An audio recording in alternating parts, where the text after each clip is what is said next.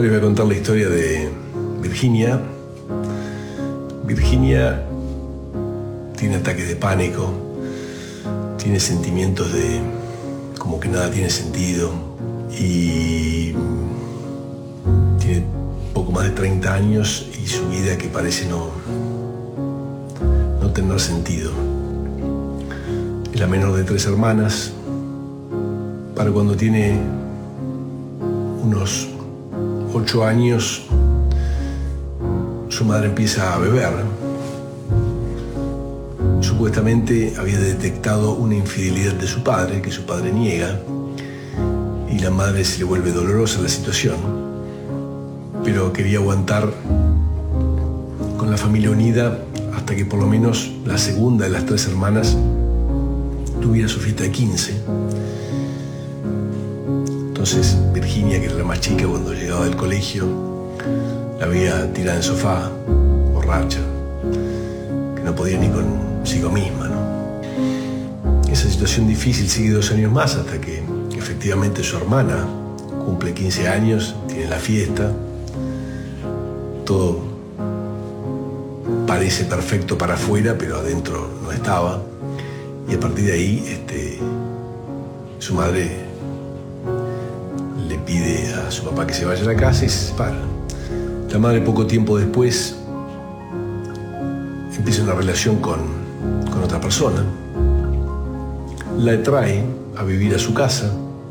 Ese señor está enamorado de su mamá, pero su mamá no está enamorada de él. Es simplemente para que la ayude, para que la contenga, para, para no estar sola, para no ser la mujer de la casa sola. En el fondo sigue amando a su marido, pero está enojada y ofendida porque cree que le fue infiel, sigue en eso. Tiene un vínculo muy largo con ese caballero. Virginia crece en esa casa difícil. Cuando tiene 12 años, una compañía de colegio, entre llantos, le pide que, que vaya a su casa, que le tiene que contar un secreto. Le cuenta que un vecino del barrio la violó le pide por favor a Virginia que no, no se lo cuente a nadie, porque este hombre, este vecino, la amenazó de muerte, a ella y a sus familiares. Entonces Virginia se queda con eso adentro.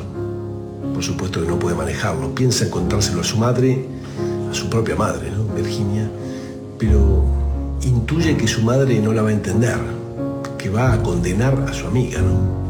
Por lo cual se guarda eso.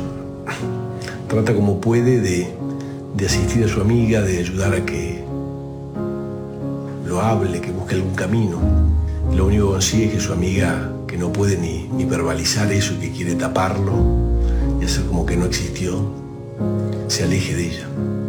Virginia se siente culpable, culpable por guardar el secreto, culpable porque su amiga la rechaza, por no poder ayudarla. Para cuando tiene 15 años, un día un amigo le invita a su casa y, la esperan con otros amigos varones y, y, la empiezan a abusar. Por suerte ella puede frenarlos y se va corriendo, pero se siente horrible, sucia, abusada.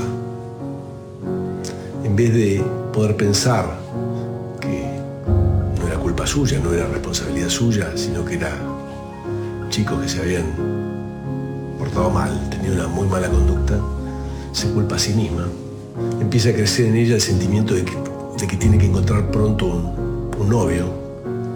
Bueno, finalmente ella consigue ponerse novio a los 16.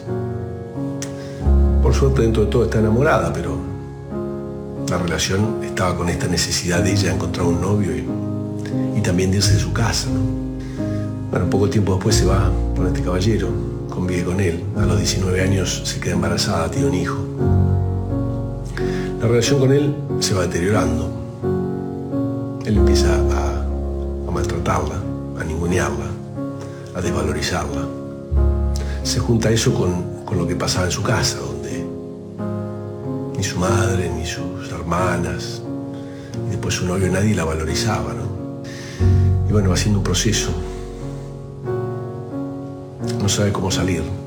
En eso empieza a tener una fer con otro señor hasta que consciente o inconscientemente hace algo que su marido descubre, se enoja mucho, se indigna, pero ahí ella se siente liberada, como que su cabezota buscó ser infiel como para liberarse de ese matrimonio que no iba para ningún lado. Se separa.